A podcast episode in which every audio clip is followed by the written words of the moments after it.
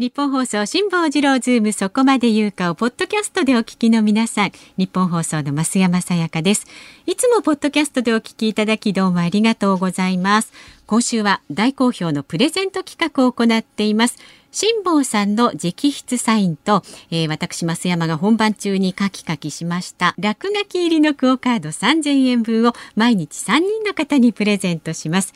ご応募は放送日の深夜0時まで受け付けますので、ポッドキャストでお聞きのあなたもね、ぜひご応募ください。そして翌日のオープニングで当選者を発表いたします。番組のホームページに専用の応募フォームがありますので、簡単にお申し込みいただけます。あなたからのご応募お待ちしています。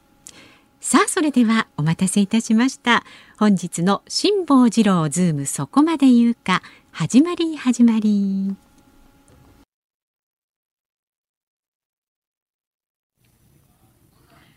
2月18日木曜日時刻は午後3時半を回りました。FM93 AM1242 日本放送ラジオでお聞きの皆さんこんにちは。辛坊治郎です。パソコンスマートフォンを使ってラジコでお聞きの皆さんそしてポッドキャストでお聞きの皆さんこんにちは日本放送の増山さやかですそして木曜日はこんにちは日本放送の飯田浩二です辛坊治郎ズームそこまで言うか。この番組は月曜日から木曜日まで冒険心あふれる辛坊さんが無邪気な視点で今一番気になる話題を忖度なく語るニュース解説番組です。飯田君、はい、昨日冒頭で話題になったんですが、はあはあ、飯田君の書いたベストセラーの反権力は正義ですかが、はい、どっかの大学の入試問題に使われたっていう話になってましたよね。恐縮でございます。はい。上智大学、ね、あの上智大学。おソフィア。ソフィア、うん、ソフィアユニバーシティ。はい、そうなんです。なんですか、長文読解ですか、国語ですか？あの推薦の入試の小論文のところで、ただあの長文読解と同じです。あの作者の意図を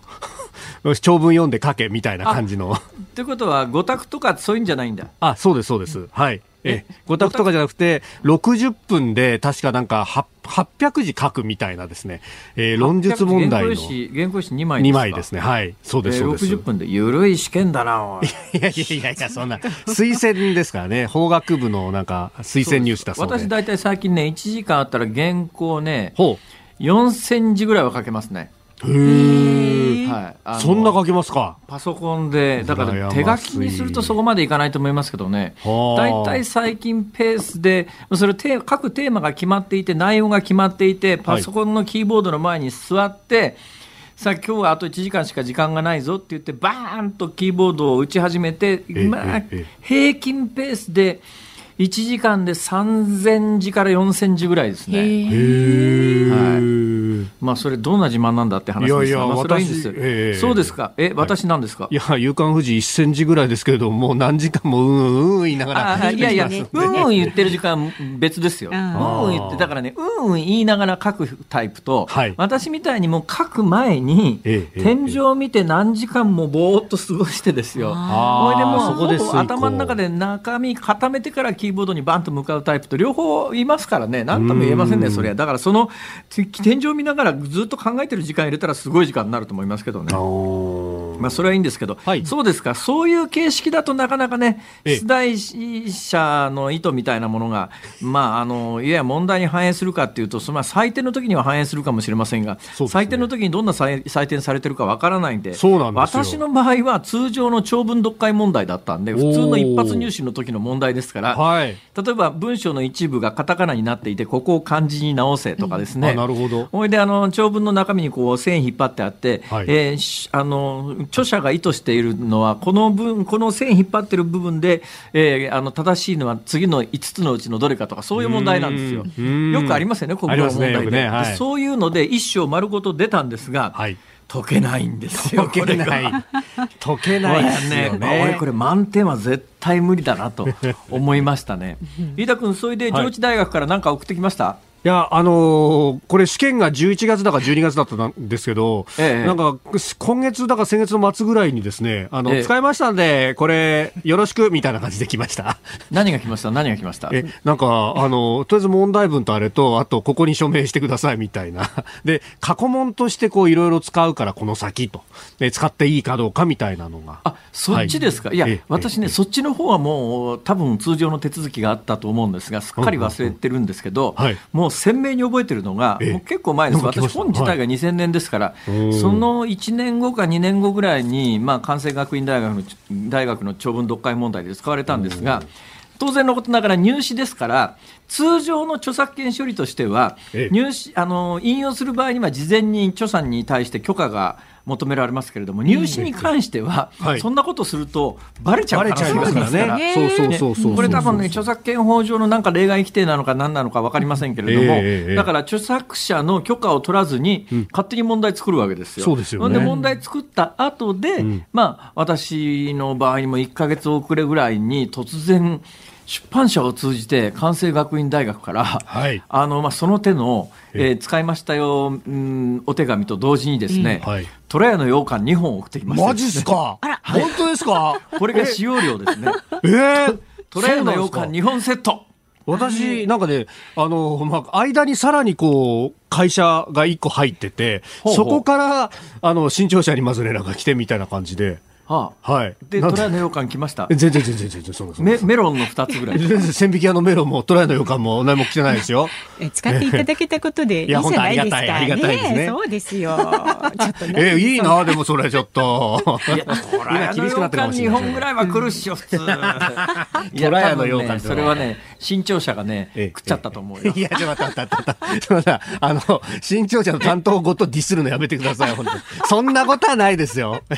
そんなことないそんなことない。私の担当の人は清廉潔白な人ですか確かね、あれ、著作権料発生しないんですよね、入試に使われた場合。だから通常、ほら、あの事前にここ使うといくらですみたいな契約するじゃないですか、そういう契約ができないんで、事後承諾になりますよね。だからお金に関して言うとね、確か入試問題で使われた場合は、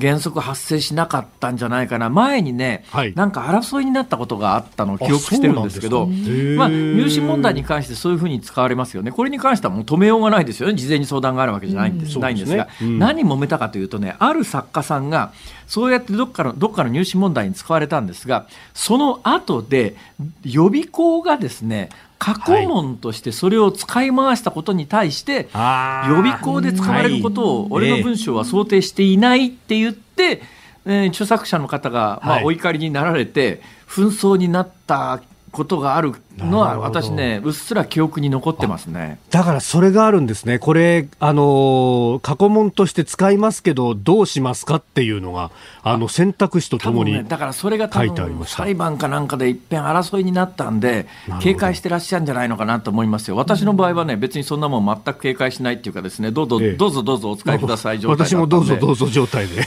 えー、私の知る限り代々木ゼミナールかなんかの長文読解の過去問集に10年ぐらいずっと私の文章が掲載されてたことがあってですね。そうっすよね。だってあ、ね笠原君だって赤本ですよね。赤本とかああいうのに乗るレベルですもんね。それで、それで、ええ、それで毎年ですね、夜ゼミだったと思いますけど、ええ今年もあの過去問集の中で載っけましたよっていう、その過去問集の現物を送ってきてもらったことがありますね。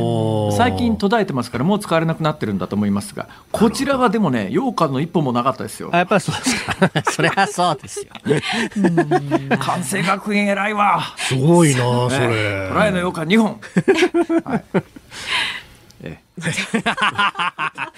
盛大なお見合いをしたところで。いや、はい、はい、はい。ありがとうございます。今日もね、あ、あの、まだ売るほど残ってますんで、ぜひ一つ、反権力は正義ですか？今、第何釣りになりました？えー、三釣りのまま、あの、止まってますんで。三釣りで、今まで累計何万部？えー、何万部ぐらいなど、2万ちょっとぐらいか。2万ちょっとぐらいですか？あれ、一冊いくらですか？えー、一冊、えっと、7、800円だったかな、確かなるほど。ちょっとまた、あの、生臭い計算しないでください、本当に。2万部として140 140万円ですね。はい、印税が。はい、早いっすね、また計算があなた。140万円。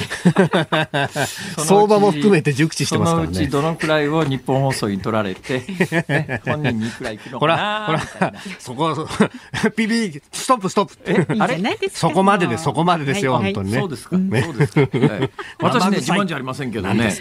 本自分で何冊出したか数えたことないんですけど、多分なんだかんだ言いながら20冊前後出てると思うんですよ。それで累計の販売部数を全部足すと、多分ね、100万ぐらいはオーダーとしていってると思いますね。100万部ということでいうとですね、1冊100円の印税でも1億なんですよ、これが。そうですね、そうです、ね、すごいっしょ。すげえ。そう考えたらすごいのにね、ええ手元に全然残ってないのは、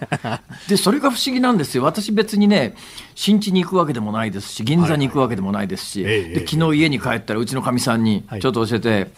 ラウンジとクラブとどう違うのって言われて。昨日、ニュースのコーナーで喋り始めたんですけれども、ね。えー、宮崎優子さんにそんなことを解説するなっていうあのものすごい勢いのプレッシャーをかけられてですね 最後までお話できなかったんですが、まあ、一般的な概念で言うと、はい、えー、銀座のクラブと銀座のラウンジはどうが違うかというと、うん、共に高級な飲食店であることは間違いありませんが、はい、えー、クラブの方が多分ちょっと高いんじゃないのというのと、えー、おそらくクラブのホステスさんは口座制っていうのが敷かれていてですね。口座制、えー、だからそのクラブに行くと特定のお客さんに特定のホスホステスさんがもう自動的につくっていうかもうその人の口座になるっていうような状況でいうとその男性がその店で、えー、飲み食いした場合にあのー、まあつけでこう飲み食いした場合には、その特定のホステスさんが支払い、店に対する支払いを、その代わり逆に、その客がその店で来て飲んだ時には、そのホステスさんがいなくて、別のホステスさんがついホステスさんがついた場合でも、えあのそのホステスさんに、売り上げが発生するというような、ちょっと得意なシステムになってる超高級クラブがあるというふうには聞いたことがありますが、ラウンジというのは似たような雰囲気で超高級の飲み屋さんなんだけれども、まあ、あの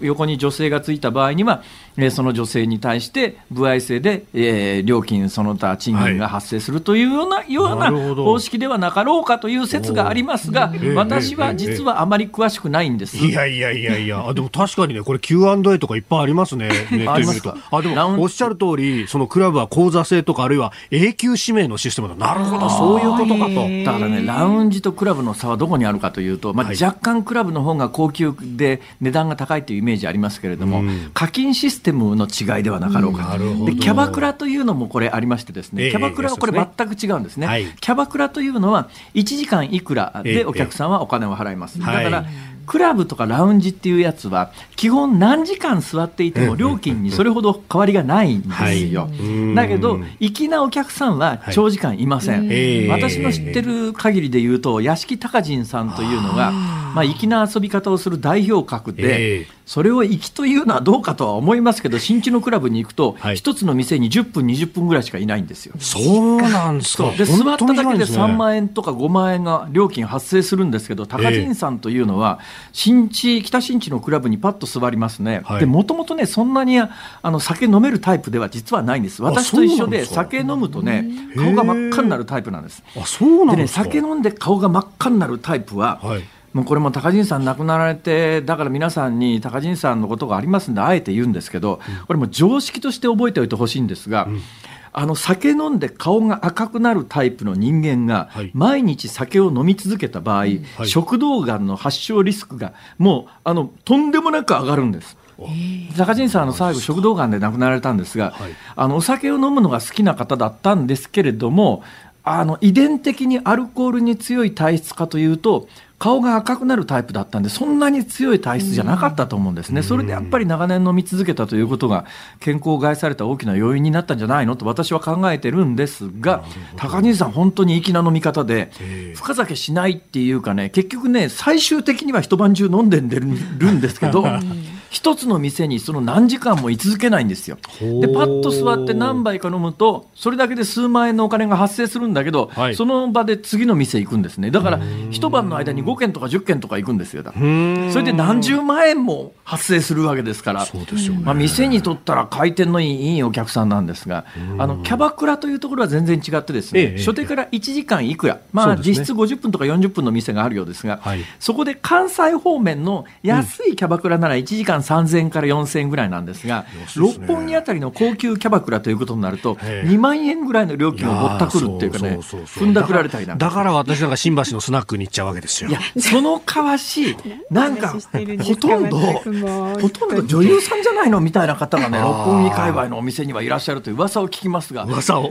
私ね 基本的にこれ解説する商売だからい。ろいろ情報を集めてここで延々喋ってますけど、うん、行かないんですよね。本当ですか？はい、だからねそういうところで全く金使わないんですよ。それなのに、はい、ねあの今まで累計でそうだから100万部以上本出してるはずなのに、手元に全く印税が残らないのが謎でねこれが。どうしたんですかそれ。飯田君が俺の代わりに使ってんじゃないか。いや何を言ってるんですか。使ってたらもうちょっといい服着てますよ。そうだね。そうだねおかしい。そうだねおかしい。おっしゃる通りおっしゃる通りじゃないまあ、あまりそういうこと話してるとまたね奥様にね今日はキャバレーの違い話してたねって言われますよ。そうですよ。あと国税とかも聞いてるかもしれませんよ本当に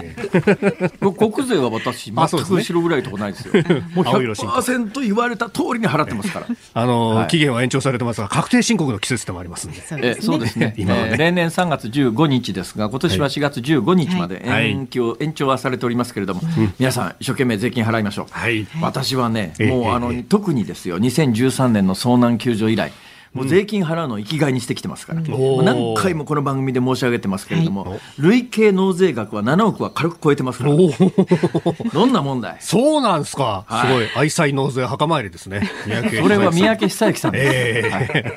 さて、えー、株と為替の動きをお伝えしておきます、はい、えー、東京株式市場日経平均株価続落です、昨日と比べ56円10銭安い、3万飛び236円9銭で取引を終えております。3万円の大台回復ということで、まあ、過熱感も広がっていると、まあ、そろそろ下がるんじゃないのってみんな思ったんで、売りに入った人たちも利益確定の多いんですが、ただ、下がるとまた、これはって言って買う人たちもいるということで、えー、小幅な、あ続落となっております。えー、為替1ドル105円90銭付近、昨日と変わらずという感じです。はい、辛坊治郎ズームそこまで言うか。この後3時台のニュース解説コーナーズームオンでは、島根県知事が聖火リレーの中止を検討すると表明したニュース、まあ、一夜明けまして波紋が広がっていますが、ズームいたします。4時台は特集コロナ騒動を止めろ、辛坊のワクチンの話を聞け。今日はね、辛坊さんがあなたの質問にどんとズバリと答える、辛坊にコロナの話を聞けをお送りします。5時台は東京オリンピック組織委員会の新会長橋本聖子さんが就任へという話題です。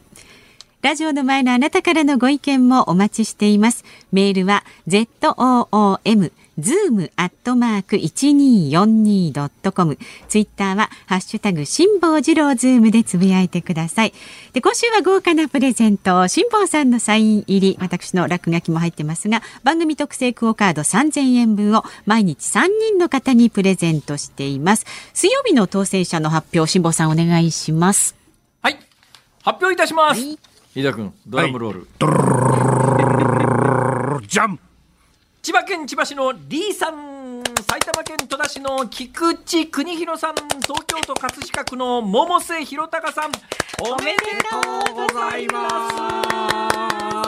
もちろんね今日もクオカードのプレゼントございます。今日は木曜日ですから飯田アナウンサーのね、はい、サインも入っちゃってますので、ええ。今日深夜0時まで受け付けております。まあだからラジコのタイムフリーとかポッドキャストでお聞きの方も参加なさってください、お願いします。今日の分の当選者の発表は来週月曜日のオープニングで行います。ズームアットマーク 1242.com までお寄せください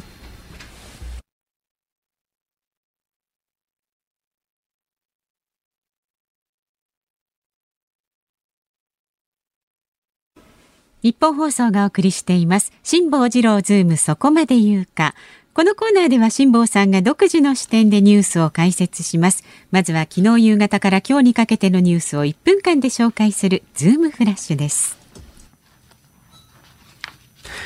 福島と宮城で最大震度6強を観測した地震で土砂崩れが発生し上下線とも通行止めになっていた。常磐自動車道の相馬インターチェンジと新地インターチェンジの区間が昨日午後6時4日ぶりに再開しました。在日アメリカ軍の駐留経費の日本側の負担について日米両政府が年間およそ2000億円の現行水準を維持したまま暫定的に1年延長することで合意しました。再来年度以降の負担額は改めて協議するということです。イランの最高指導者ハメネイ氏が17日2015年の核合意について関係各国からの言葉ではなく行動を望むと表明しました。バイデン大統領はトランプ前政権が離脱した核合意をめぐりまずイランが再び厳守すれば復帰する意向を示していますがイランはアメリカが最初に行動すべきだとしています。企業の間の取引で現金を後払いする際に使われる約束手形について政府が5年後をめどに利用の廃止を求める方針を固めました。約束手形は現金を受け取るまでに時間がかかり中小企業にとって資金繰りの負担になっていました。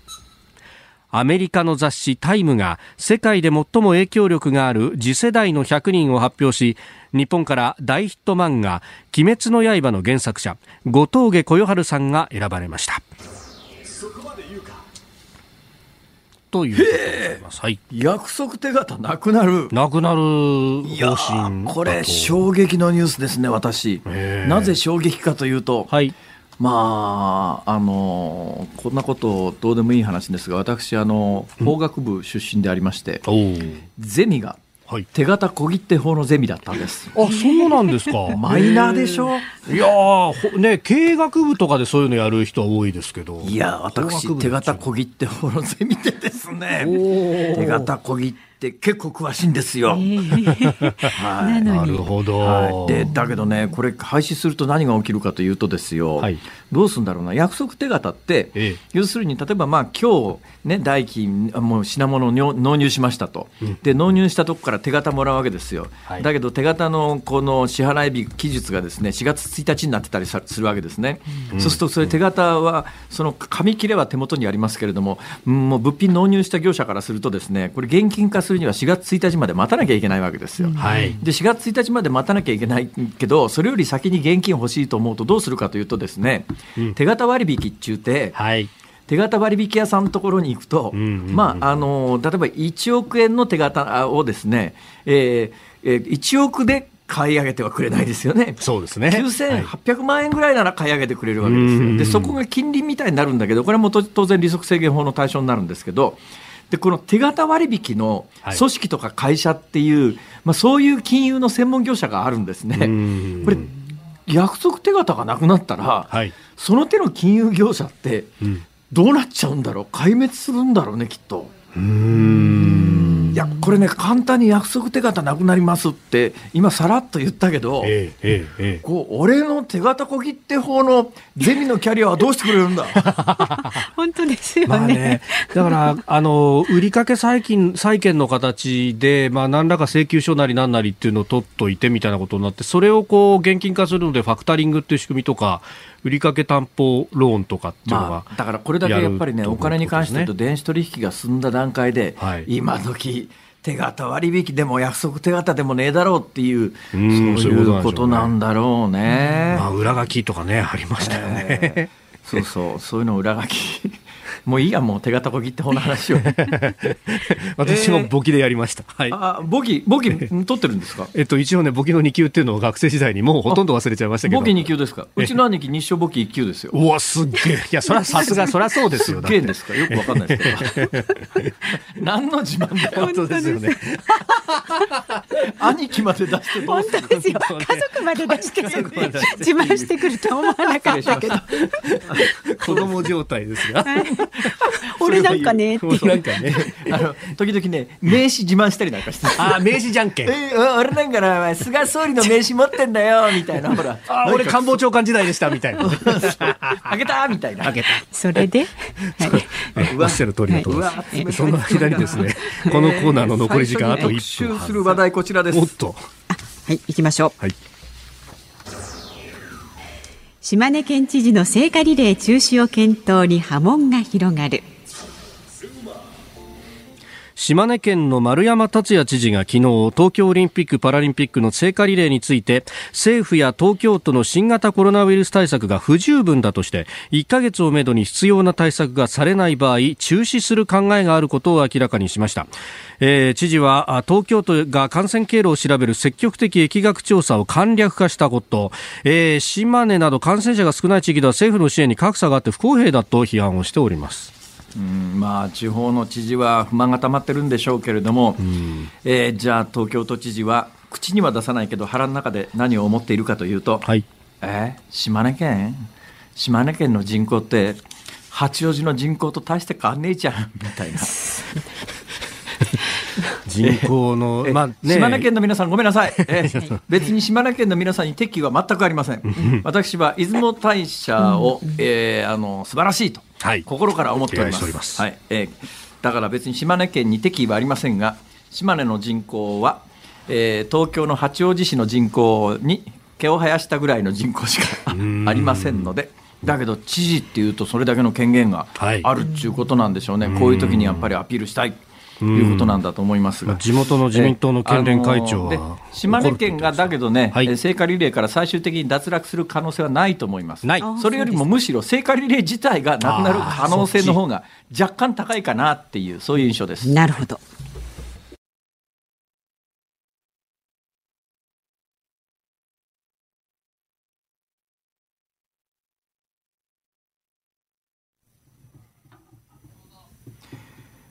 2月18日木曜日時刻は午後4時を回りました。日本放送から辛坊治郎と。増山さやかと。飯田浩二がお送りしております。はい、えー、いただいたメールご紹介していきます、はい、ありがとうございます。ありがとうございます。北海道札幌市46歳の TL125 さんですね。ほうほうほう。えー上智大学法学部の一般推薦入試小論文に飯田さんの文章が課題文として採用されたとのことおめでとうございます。ありがとうございます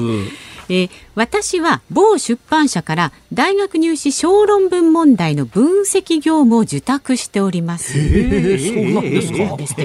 で今年はぜひ上智大学の担当を志願しますと。あら。ね。で10年以上前は著作権もへったくれもなく本文を引用しまくった上できた冊子を全国の高校に無料で配っていたんですが、うん、ある年から著作権的に NG の分筆家のリストが回ってくるようになりました。した。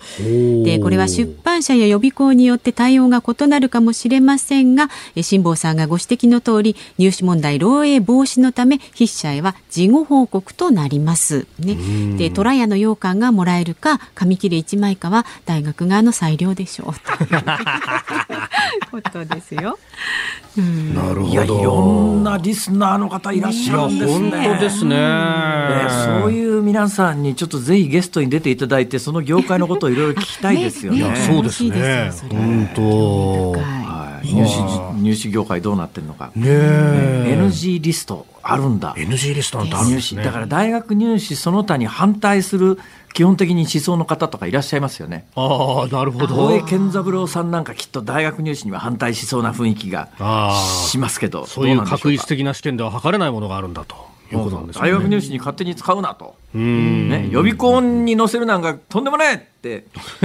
私が大江さんなら言いそうな気がするな。私が大江さんなら、もう言霊みたいな。ちょっとよくわからなくね。そうだね。今の意味不明だったよね。意味不明です。本当ですね。あ、でも確かにね、あの掲載拒否のご回答の場合は掲載を見ませ、その結果問題の該当箇所は白紙となります。あ、空白となりますっていう。あのじゃあ飯田君も拒否するかね権利はあるということなんですね。拒否すると空白になってたんでしょうけれども。いやいや私なんなことし飯田君もそうですけどね、拒否するどころかね、もう土下座してでも使ってほしいいやいや、本当に本当に。宣伝してください。ありがたい。本当。ありがたい、ありがたい。ありがたい、ありがたい。ありがとうございます。ありがとうございます。え反権力は正義ですか？反権力は正義ですか？いやいやいや、いや、ちょっとさ、権力にこびすぎだろ、それ。いやいやいやいや、売れてなんぼですから。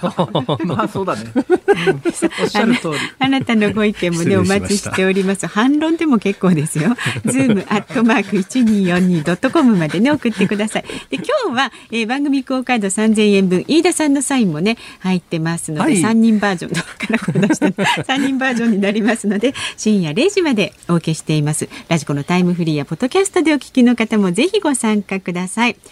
さあ日本放送辛坊治郎ズームそこまで言うか。この後はですねいよいよ新型コロナウイルスに関するラジオの前のあなたからの質問に辛坊さんが答えます。いや飯田君も答えます。辛坊さん。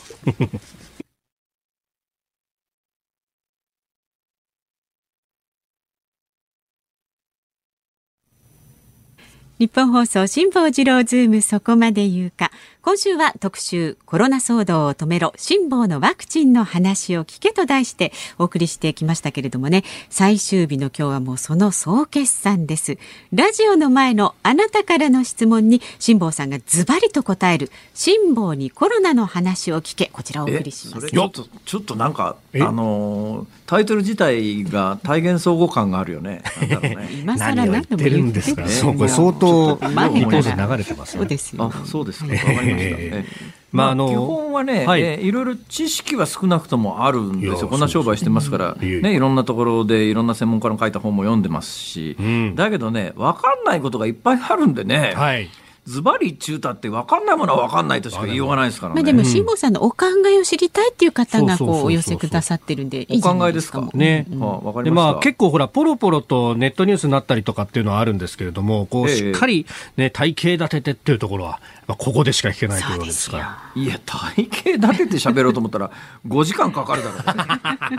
まあね確かにね。まあその辺はかいつまみつ。To be continue ということで。始める前から To be continue 言うなよ。本当ですよ。では、時間の許す限りご紹介してまいります。えまずはですね東京世田谷区の山ちゃんさん山ちゃんさん、山ちゃんさん43歳、女性の方ですあ女性ですかはい、はい、高齢の両親とワクチン接種について話していたところそんな海のものとも山のものともわからないワクチンを打つのは怖いと言われました、うん、友達と話していてもそのように考える高齢者の方々少なくないようです。背景には何があってどう納得してもらうべきなんでしょうか？えー、ご両親がそうおっしゃる気持ちは分かります、うん、その通りです。よく分かんないんです、はい、ただまああの年齢によりますね、えー、例えば60代、はい、70代だったら、えー、こう言ってあげてくださいあのラジオで辛坊さん64歳打つって言ってたわよっていうの。どうでしょうかこれ。おこれ一番わかりやすいですよね。で、えー、辛坊さんが信頼してなければ辛坊さんは別に打とうが打つ前が関係ないわよ。そうですねおっしゃる通り。で私に対する若干の信頼があれば、はい、ああの辛坊さんが打つって言ってんなら打とうかとで私は打ちます。私は明言しておきます、はい、えー、順番が回ってきたら打ちます、うん、それで言うとね、もう私は非常に不満なことが一つあってですよ。日本の総理大臣が、ね、国会答弁で聞かれて、あなた打ちますかって言ったら、いや、自分は高齢なんで、その自分の、まあたまあ、対象、高齢者が対象になる順番が回ってきたら、私は打ちますっていう国会答弁じゃない？そうでしたね。これってね、はいあの日本流だなと思うわけですよ、どこの国でも、やっぱ政治のトップ、総理大臣であるとか、大統領であるとか、まあ、国によって制度はいろいろですけれども、はい、やっぱ国のトップって、それぞれの軍隊の最高司令官であったりする、はい、日本でもそうですよね、基本的に自衛隊に関しては。だから国家存亡の危機みたいなことがいつ起きるかわからない、そういう時に政治のトップというのは健康でちゃんとした判断ができないといけないので、うん、もしこの新型コロナウイルスが命に関わるような状況で、国のトップが感染すると国益に関わるというふうに、はい、まず総理大臣という職域、職域っていうか、うんうん、仕事に対してみんながそういう思いがあれば、真っ先に総理大臣は打つべきだろうというのが、正しい発想なんだよ、うん。だからアメリカ大統領は、バイデンさんは、まあ、トランプさんは、えー、基本的に自分がかかったから、そうですね。まあ、かかっちゃってると、もうワクチン打つ意味がどこどのくらいあるのかっていう問題が一つありますし、まあ、ワクチンに対する思いもあったんでしょう。でバイデンさんは大統領になると、ええ、でもこれは真っ先に打ちました。打ね。えー、でイギリスもどこの国でもトップは真っ先に打つんですよ。なぜ真っ先に打つかというと、2つ理由があって、やっぱり国を動かすトップが病気になってはいけないから、健康でないとちゃんとした政治が行えないから、先に打ちますよということに関して、誰も文句は言わないわけですよ。まあ、とにかく打ってちょうだいという状況になるし、でなおかつ今回みたいにまさに今のこれのごご両親も海のものとも山のものともわからないワクチンを打つのは怖い、だけど、えー、今回、政府はこのワクチンに関して努力義務というのを課してます、はい、まあ、打つように努力してくださいね、努力することは義務ですよ、まあ、ぶっちゃけ言うと、どんどん打ってくださいね。とこう政府は呼びかけているわけで、はい、安全で有効だから打ってくれと政治は言ってるわけだから、うん、だとするならば、行政のトップは安全で有効なんだということを国民に示すために、一番最初に打つべきなんですよ。はいで菅さんも気持ちとしては、一番最初に打ってもいいよという多分意思はあったと思うんですが、はい、なぜ最初に打たないかというと、これが極めて日本的で、うん。うん、で今も世論調査を取ると、一時に比べて打ちたいという人がだいぶ増えてきてます、はい、で打ちたいという人がもう過半数、どの世論調査でもほぼ超えてますね、最終的に今すぐ打つかどうかと聞かれたときに迷う人はそこそこいますけれども、最終的に打ちたいですか、打ちたくないですかっていうその2択にすると、打ちたいという人の方が過半数超えてる状況の中で、うん、総理大臣が一番最初に打つと、うん、特権階級だから先に打ってもらえるんだとかね、はい。えーえー、っと最近のネットの言い方で言うと、ええ。ー、あのほら。上級国民です上級国民かって言われるわけですよ。えー、その上級国民批判みたいなものが、まあ、総理の耳にも入ってくるし、政権中枢にも入ってくるから、えー、一番最初に打つっていうと、批判されるのが嫌だから、うん、いやあの、自分は高齢者なので、自分の番が回ってきたら打ちますって答えるのが精一杯なわけで、これはおかしかろうと、やっぱり真っ先に総理大臣と、それから大臣全員ぐらいは、国会議員全員となると、ちょっと範囲広げすぎかもしれませんが、私は国会議員全員だっていいと思うんですけど、与野党含めてね。だけど、まあまあ、それで範囲が広げすぎだという、範囲を広げすぎだというんだったら、少なくとも総理大臣を含む国務大臣は、まず打って予防しておくということとと、と同時に、有効で安全だということを国民に見せるために、そういう意味もあって打つべきなんだけど、日本でそれをやらないと。ある意味、なんかものすごく世論におもねるというか、配慮しすぎというか。はい上級国民って批判されるのが嫌だからっていう、おそらくそこの一点なんだと思いますけどね。なんというか、あの本来であれば、これ、有事の対応としてどうするっていうところで、そうするとやっぱりね、プライオリティとしては、総理大臣の命を守ると大事になってくるわけですよね。本音の意味本音では多分、この病気をなめてるんだということが逆に言うとそういうところから伝わるわけですよ。これがね、えー、バタバタ人が死んでいくような状況の中で、総理大臣が感染して執務ができなくなると、国務大臣も次々感染して執務ができなくなるということを想定していたら、うん、ワクチンで95%有効だって言うんなら、真っ先に打つだろ、それ。だから病気をなめてるという言い方もこの件でできるわけで、私が総理大臣なら上級国民だろうと批判されようがなんだろうが真っ先に打つけどね。うん。それが責任を果たすという意味だ。そうです。でそうすることによって、まあ、高齢の両親。でだけどその高齢の両親ということに関して言うと私もね、はい、打ってくださいとは言いづらいのがさっきあの60代、70代って言いましたよね、で世界の臨床例を見てると、60代、70代、80代ぐらいでも、今回のファイザーのワクチンはそこそこ有効だというところまでは証明されているようですが、はい、90代とか100歳代とかっていう、世界ではほとんどそういう人たちがそもそも存在しないので。うんね、日本みたいに100歳代の人が満単位存在していてその人たちにも努力義務が一律に課されていて3か月間で集中してワクチンを打つなんていうことを想定している国はないんだよ、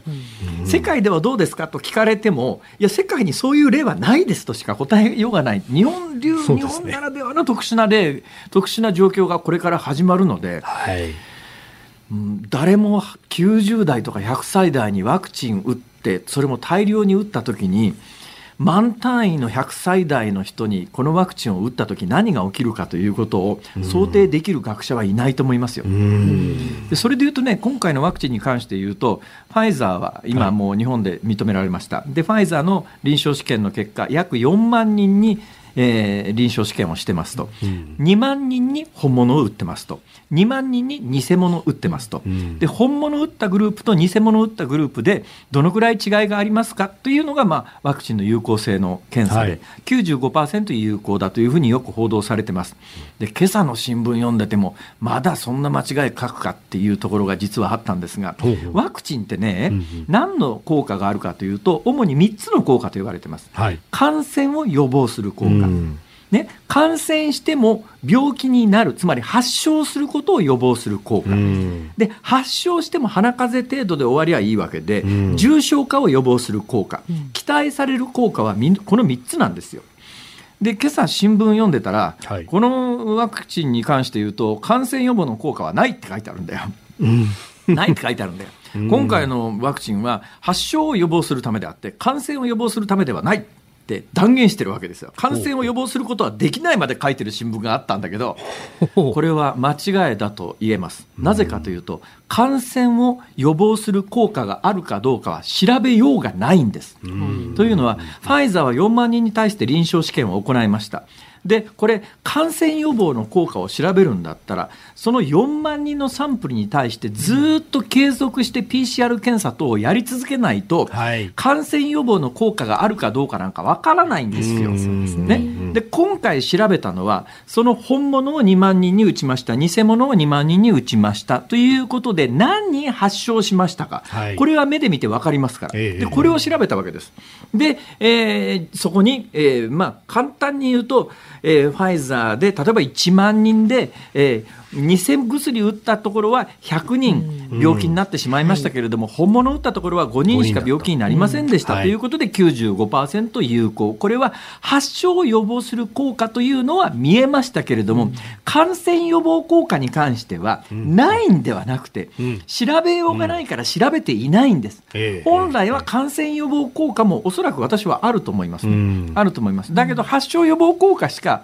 あの立証しようがないんで発症予防効果95%ということを言ってるだけで、うん、感染予防に関してはあるともないとも言えないというのが正しいんだけど多分そのデータをちゃんと読めていない新聞記者がいるんだろうなと思うのは新聞に堂々と感染予防効果はないって書いたんだよ。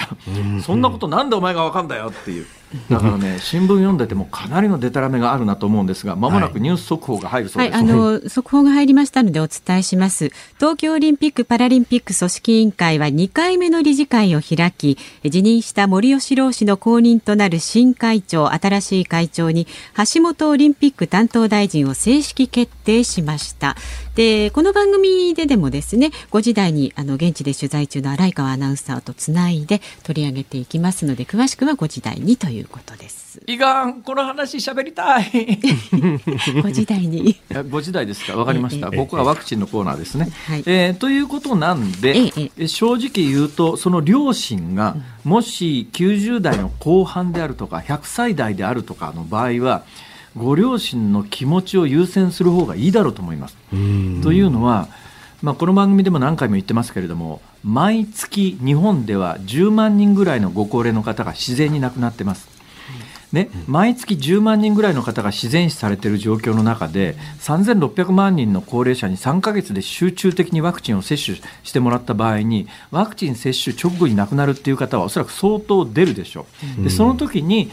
おそらく政府としては因果関係はないと医学的にも因果関係はないという報告されるんだろうけれども遺族の気持ちになってみたら100歳のおじいちゃんがワクチンを接種して翌日体調を崩して死にました。ってていうことになったらワクチン接種との関係って当然疑いますよねで後悔が残る可能性があると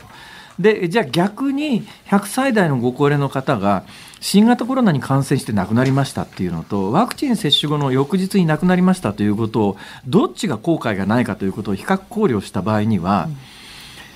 感染予防を努めながら100歳以上の方には、えー、どうなんだろうかっていうようなそういう判断ですね。ただ、一般論として言えるのは、できるだけたくさんの方が打つことによって、感染しにくい人たちが社会に増えることで、ウイルスは感染機会を失いますから、できるだけたくさんの方に打ってくださいねっていう政府の方針は正しいし、私もこの番組ではそう言い続けます。で、60代、70代、80代ぐらいまでの方には、強く打つことをお勧めしますが、うん90代後半100歳代の人にさ、家族が果たして打たすべきかどうか、本人が嫌がってんのにそれでも打たすかということに関して言うと、正直、うん、そこまで無理して説得する必要があるのかっていう感じはしますね。はい。だぜひそのあたりは家族で、はい、あの話し合っていただきたいなと思います。してみてください、うん、続いてはですね、千葉県の男性の方、4番サード掛布さんからの質問いいですか？コロナ報道を見ていて感じるのは何か悪者を見つけてそれを一気に叩いて飽きたら次のターゲットに移行するという流れです。GoTo だって始まる前は使い方とか散々特集していましたよね。それで感染者が増えてきたら GoTo がダメだったなんてどっちなんだよという状態です。辛坊さんは GoTo 悪者論どう思っていますかと。まあ GoTo に関しては今更感がありますけれども日本で困ってたなと思うのは専門家の方があのそれをやったらどうなったのかということの、まあ、費用対効果に相当するしっかりした学問的研究を例えば第1波の時になんとなく世間一般では緊急事態宣言を出したから感染が収まったと思ってる人が多いんですがえついつまの合わないことはいっぱいあってですねいろんなデータを総合すると緊急事態宣言が出された時にはもう感染は下火になっていたであるとか、まあ、今回の緊急事態宣言にしたところで緊急事態宣言が出されたその日ジャストその日から急激に感染が下回っていて、なおかつ、あの緊急事態宣言を出している、うん、11都都府県と、それ以外の自治体と感染傾向が全く一緒。で日本だけじゃなくて全世界的に1月に入っての感染傾向は同じということを考えたときに本来、緊急事態宣言の効果っていうのはもうちょっと学問的に研究されるべきだし同じく GoTo も研究されるべきなんだけれども、そういうことがされていないこれが問題なのは次に何か対策をするときにやっぱりこの対策がどのくらい本当は有効だったのかあるいは無意味だったのかという結論をちゃんと学問的に出さなきゃいけないのに。うんやらないんだな、日本の学者はそういうことを。で今回、ワクチンがメインテーマのこのコーナーですけれども、はい、私が今、一番実は懸念しているのはですね、はい。えー、あのとにかく日本国民全員分ワクチンは確保できてますとこういう言い方されてますよね、ええ、ところが今 EU 日本に今回第1便で入ってきたワクチン今後入ってくるだろうファイザーのワクチンというのはあのヨーロッパベルギーとかドイツで作られてるわけですよ、はい、ところが EU はですね EU 域内でワクチン不足が起きそうだということで EU で作られたワクチンを EU から外に出すということに関して一つ一つ EU の許可を取れとこう言ってるわけです。で第1便で6万本ぐらいのワクチンは日本に入ってきましたけれどもこれは第1便の6万本に関して EU の許可が取れたと。で近々入ってくる第2便も一応許可が取れてるんだけれどもそこから引き続き EU 域内で生産されるワクチンが順調に日本に入ってくるかどうかというと、わからないんですよ。今のところ、いや、あのー、4月、5月、6月の3か月で、えー、お年寄り3600万人に打ちます。まあ、物理的にそんなことができるのか、日本ではお医者さんと看護師さんしか注射打てませんから、うん3600万人にそんな短期に打つだけの医療資源が確保できるのかとかいう問題がありますが、はい、医療資源以前にそれだけのワクチンをそのタイミングで日本が確保できるのかというと、ファイザー社とは契約ができていても、物理的にそのワクチンが日本が確保できるということとは別問題なんですね。うんうんでこの辺りの報道ちゃんとしなきゃいけないんだけれども政府がこれをの情報を出してこないんですね、まあ、国会あたりでもうちょっと追及した方がいいと思うんだけれどもその情報が出てこない。今後その辺りちょっと心配だなという気は正直してます。うんえー、そのあたりも予言になるのか。あ神奈川県横須賀市小島大さん、はいはい、35歳男性の方、えー、以前番組の中でワクチンを打った高齢者の中には別の要因で体調に異変が出てくる人もいるはず、うん、えー、その時にマスコミがワクチン接種者に副反応みたいな大騒ぎをしないか心配だとおっしゃっていました。もうすぐ太平洋に行っちゃう辛坊さんですが他に予言できることありますか？といただきました他に予言できることで言うと、はい、本格的に日本のワクチンの接種が始まるのが今年の春以降です。そうですね。えー、私は春先ちょっとね、3月末ぐらいに人があの密になる機会っていうのが結構多いんですよ、学校や会社の行事で。その時に感染が広がらない限り、このまま収束していく可能性が高いと思うんですね、今の流行が。はい、となると、ワクチンみんなが打とうというときに、一番感染者が少なくなっている状況なわけです。でで何が心配かというと、はい、次の冬なんですよ。でワクチンの持続期間なんですね。はい、で来年の冬にもしかしてもう一度冬の大きな流行があるとするならば、うん、ワクチン接種はその直前にした方が効果が高いんだけども、うん、感染が収束している春のタイミングでワクチン打ちました、ワクチンがどこまで有効かはこのワクチンに関して言うと臨床治験では分かってないんですね。うん、でこれ有効期限が半年ぐらいだとするならば春先にワクチン接種すると次の冬の手前ぐらいで ちょうどね。効果が切れちゃう可能性があると。いうことならばタイミングずらしながらもしね感染が収束していくんだったらタイミングずらして秋以降に打った方がいいんじゃないのかみたいな議論が起きるかもしれないねという私は実は予測を立ててるんです。えー、その頃にはしかし4月、うん、その頃には何いや国産のワクチンも出てくるのかどうなのかってところですかね。間に合わないんじゃないかと、ね、まだそこまで間に合わないかな。まあ今4月以降の予言はね何をしたってどうせ分かりゃしねえからいいんだけど 責任持ってくださいよ。本当ですよ、あれもっといっぱいいろいろ喋ろうと思ったのに時間が来ました、やっぱり5時間かかるわこの本当ですね、うん、第2弾やりたいぐらいです、ね、また今度ね。はい、えー、時間の関係でね質問メッセージご紹介できなかった方も本当にご参加いただきましてどうもありがとうございました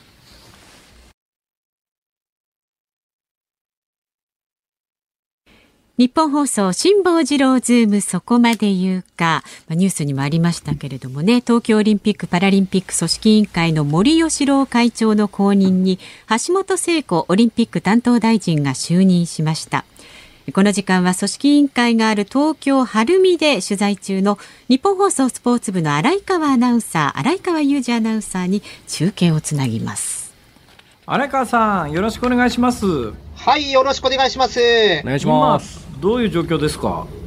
ええー、先ほどちょうど5時前直前にですね、えー、最後の理事会が終わりまして、はい、で続々あの報道陣、カメラマンたちはですね、えー、この晴海の建物のいわゆるこの駐車場からあ車が出るところを今、待ち構えて、で、えー、続々こう黒塗りの車が今、まあ、おそらく理事たちが乗っていた車があ何台か今出ていたところですね。あの昨日、この番組でもオリンピック委員会の理事の皆さんの顔ぶれご紹介したんですが、まあ、結構有名人がたくさんいらっしゃって、はい、王貞治さんだとか作詞家の秋元康さんだとか、えーまあ、どうなんですか、そのあたりの有名人の顔っていうのは、その辺で見られるたもんなんですか、えー、とですね、あのー、まあ、理事の中にはですね、リモートで参加というふうな方もいまして、まあ、全員がすべて今日の会、あのこの場所に集まってるわけではないんですね。えー、えー、まあ、これはあの午前中からまあずっとそういうふうな状況も続いていましたので、はい。えー、まあ、いわゆる今はこういうふうな形でリモート会議も進んでますんで、えー、まあ、そういうことで、今日の理事会などは開かれたということですね。一昨日ぐらいまで、結構あの先週末にですね橋本聖子さんの名前が一部の新聞で名前がどーんと出て、その後、やっぱり過去の週刊誌報道なんかが蒸し返されて、ご本人は孤児っていうような 話が伝えられてたんですが、受諾に至ったいきさつってどうなんですか？あのー、私、まあ、本業はスポーツアナウンサーなんですが、あのー、国会民放記者クラブなどにも出入りしておりまして、はいはい、国会の取材も時々週1日か2日は行っているんですが、ええ。えー、まあ、先週の金曜日、実はあこの橋本大臣のあの閣議後の朝の記者会見にも出席いたしました。まあ、はい、その時の時点では、まあ、いわゆるこういうね、この橋本大臣の名前も挙がっていることについては、私は報道ベースでこの一連の状況をお聞きし、見ているだけなんだというふうなことを強調していってましてね、ええ、あの正式にはしっかりとした手続きを踏んでいただくことが重要なんだといういうこういう言葉を強調して話していたんですね。なるほど。まあ、この時点では、まあ、うん、どちらかというと、そこまで受けるつもりはなかったのかなという感じはするんですが、えまあ、どうやら、えー、その後ですね、まあ、12日金曜日、先週金曜日のその閣議後の会見があった夜あたりから、まあ、菅総理が例えば記者団に、ルールに基づいて、まあ、透明性を中で決定するべきだということを言ったりですね、はい、えー、まあ、明けて、まあ、月曜日の予算委員会でも菅総理が、あのあたかもね、この後任が決まったかのような報道がなされたっていうところに大変な危惧を覚えたなんていうようなことを言ってましたよね。ええまあ、このあたりからどうやらかなりね、官邸サイドが組織委員会と密に連絡を取って、結構この官邸サイドの意向っていうのが入ったのではないかなと、これ、確認は取れませせんけどね。いや、えー、そういう印象はなんとなく受けた感じはありますね。ですよね。私もこの手の、ま、会合に参加したこともありますし取材することもありますけども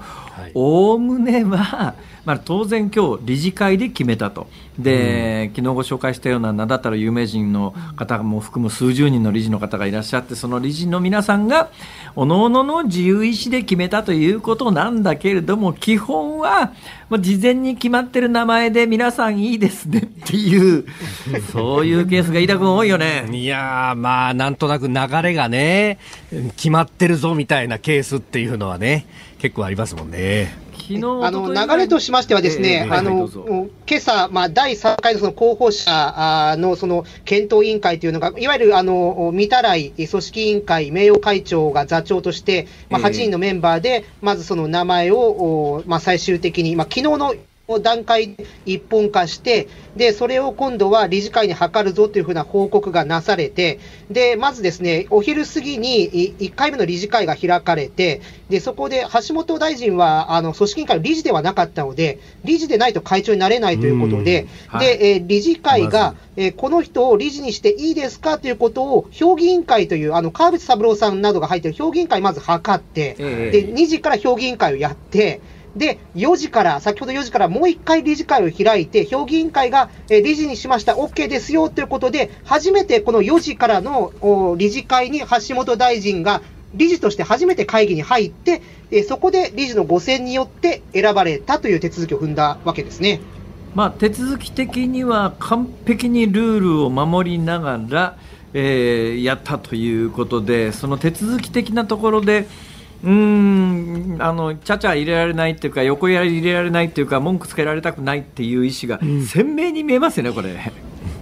まあそうですね、あのこれだけその透明性だの手続きだのと言われたんですが、ただ、なんとなくもうこの一本化の流れっていうのは、もう皆さん一連の報道でね、ご存知だったように、やっぱり密室だったんじゃないのというふうなね、まあ、まあ、そんな声も聞こえてくるかもしれません。で、まあ、なんてたって、あの、橋本大臣は1995年の参議院選挙の時に、あの自民党幹事長が森喜朗さんだった時にね、はい、えー、選挙に出て、で、まあ、森派、えー、っと、そして、まあ、現在の、まあ、細田派というね、流れ。ええー、まあ、ずっとその派閥の中で生きてききてましたんでね。そういう経緯っていうのはやっぱり、まあ、最後まで残ったのかなという感じはしますが。まあ、そういう意味では、森喜朗さんの本命候補だったような気もしますよね、これ、結果的にっていうか、なんちゅうか。そうですね。あの一応、挨拶の時にあの橋本大臣、まあ、あの今回、私がこの選ばれた背景には、その男女平等というふうな、ね、ことがあったということも強調して一応言ってはいたんですが、その後ね、実はあの失言もちょっとありまして、えええー、あの私の後任ということで、えー、まあ、その理事の中にね、あの丸川珠代さんがいたんですが、はい。はい、えー、私の後任ということで、えー、大臣として、えー、丸川大臣がという言いかけたところで、はたと気がついて、まだこれ、認証されてませんので、そうですね。あの、おあすみません、ああ、あーと崩れるような声を漏らしまして、あんまりね、出現することがない橋本大臣なんですが、この辺も森派の流れを組んでしまったのかなという感じがするんですが、えー、まあ、その辺結構急転丸川さんの名前を思わず出してしまったというね、えー、そんなあ理事会での挨拶がありました。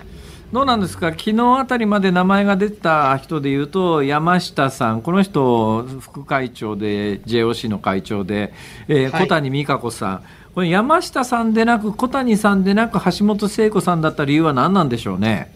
うん、やはりこういう流れも見ても結構官邸サイドの意見っていうのがあったのかなというふうな感じはするんですけどね、あのどうやら組織委員会の中には、一時、先週の段階で山下さんを推すというふうな声もあったし、でえー、どうやら、うん多少こう、東京都も当然ね、これ、オリンピック絡んでますが、えー、えー、小谷さんという流れは、東京都の流れもあるのではという報道が一部ではありますが、ありました。はいはい、えー、まあ、小谷美香子さんというのが、あの実は、まあまあ、まあ、前の会長でした、まあ、森喜朗会長と、まあ、なかなかちょっと折り合いが良くなかったとも言われている JOC の JOC の元会長の武田恒和さんがいらっしゃいますよね。で、この武田恒和さんによく、まあ、あの可愛がられついていたというふうな感じのイメージがあったのが小谷美香子さんとも言われていて、まあ、どういうことなのか、あまあ、日新宿にいらっしゃる知事の方はそういうふうな流れもあるのかな、なんていうふうな憶測の報道も、ね、これはすべて憶測であります。知事の方って、小池さんって言えばいいじゃん。すべて憶測ですので、これは断定的に伝えることはできません。なるほど。まあ、そことまたね、総理官邸っていうのはなかなか微妙なところがあって、でまあ、橋本さんそのものは、こう岸田あ、ごめんなさい、あの細田派ではあるんですけれども、一方で、森さんと菅さんっていうのもあんまり良くなかったんで、川淵人事が潰れたというような話もこれ、聞いたりなんかするんですよ、俺は聞いてないよそういうことを考えますとあの、結構このオリンピックだとか、アスリートファーストだとか、まあ、森さんがお辞めになった一つの原因である、その男女平等とは何かというところとは別の、ね、流れというのが、多少入っていたのかなという感じがしますね。まあ、これ、総理の臨時代理の第5位に橋本さんが入っていたので、まあ、だからその意味ではこう内閣を代表して送り出すんだったらっていうのはあるのかもしれないですけれどもね。えー、まあ決まったからにはね、はい、えー、進むのか退くのかも含めて、しっかり仕事をしてほしいなと思います。ね、はい、はい、日本放送の新井川アナウンサーでした。ありがとうございました。お送りしているのは森山良子伝えたいこの場所から作詞がこの番組でもおなじみの、えー、東京歯科大学市川総合病院の呼吸器内科教授の寺島武先生が、はい、まあ、あの日本放送の番組に、えー、詩を寄せてそれに森山良子さんがあの曲を書いて、はい、えー、放送したところ、はい、結構評判になっているということで。でこれサビのところの一番最後が、えー、1番みんなで辛抱で2番がしばしの辛抱で。なんか関係ないんだけどさ。関係ないんだけど呼びかけられてるような感じが これやっぱり増山さんと一緒でですね、空あっちは完全空耳ですけどね。ですけどこちらはね、はいはい感じが違うけど辛抱、ね、そうなんですよ。はい。これどうなんですかね。まああのラジオで一回披露されたばだけだと思うんですけれども、そのうちシングルカットされて発売みたいなことになるのかしら？ね、反響が結構いただいておりますのでね、今後は楽しみですよね。そういったところもね。まあ、その辺もね、えー、ミュージック10の中できっといろいろ。いやでもあの番組のあの朴突なしゃべりの寺島先生が、えー、はい、こういう詩をお書きになるというのは、ちょっとなんか、へえって感じですね。ですよね、本当ね。全くだね。うんでもね、中身を見ると、やっぱ、こう、やむにやまれるものがあったのかなっていうふうに思いますよね。ねまあ、あの、寺島先生がこの詩をお書きになった理由は、えー、医療現場からのメッセージが、あの、皆さんに伝わるきっかけになればということなんでね。はい。ではお聞きの放送、えー、日本放送まずは今夜から明日にかけての飯田君情報からはい、えー、この後夜9時からですね帰ってきた清水美智子のみっちゃんインポッシブル卒業ソングベスト20大作戦とえー、いうもので、第3夜今日1位の発表でございます。えー、清水さんの主翼のモノマネコントと主翼の卒業ソングをお届けするということでございます。えー、そして朝6時から明日ですが、えー、飯田浩二の OK 工事アップ、えー、6時からズバリ提言工事専門家会議、コメンテーターは明治大学准教授で経済学者の飯田康之さん、命と経済について考えてまいります。美味しいビール、ワンケースプレゼント、明日最終日、ぜひこちらもご応募ください。はい、そしてその後8時からは春風亭一之輔、あなたとハッピー、あの頃聞いた日本放送タイムマシーンアイドル編、明日元ここの宮前真紀さん登場します。ぜひ聞いてください。で、この後5時半からは鶴光の噂のゴールデンリクエスト、鶴光師匠とお美和子様です。鶴光師匠、お美和子様お待たせしました。え、もうそろそろ時間がございませんので、また増山出張に切られますので、えー、週末、良い週末をしてください。あー、しゃいなら。すいません。えー、師匠、今日も絶好調。ここまでの相手は辛坊治郎と、増山さやかと、飯田浩二でした。また来週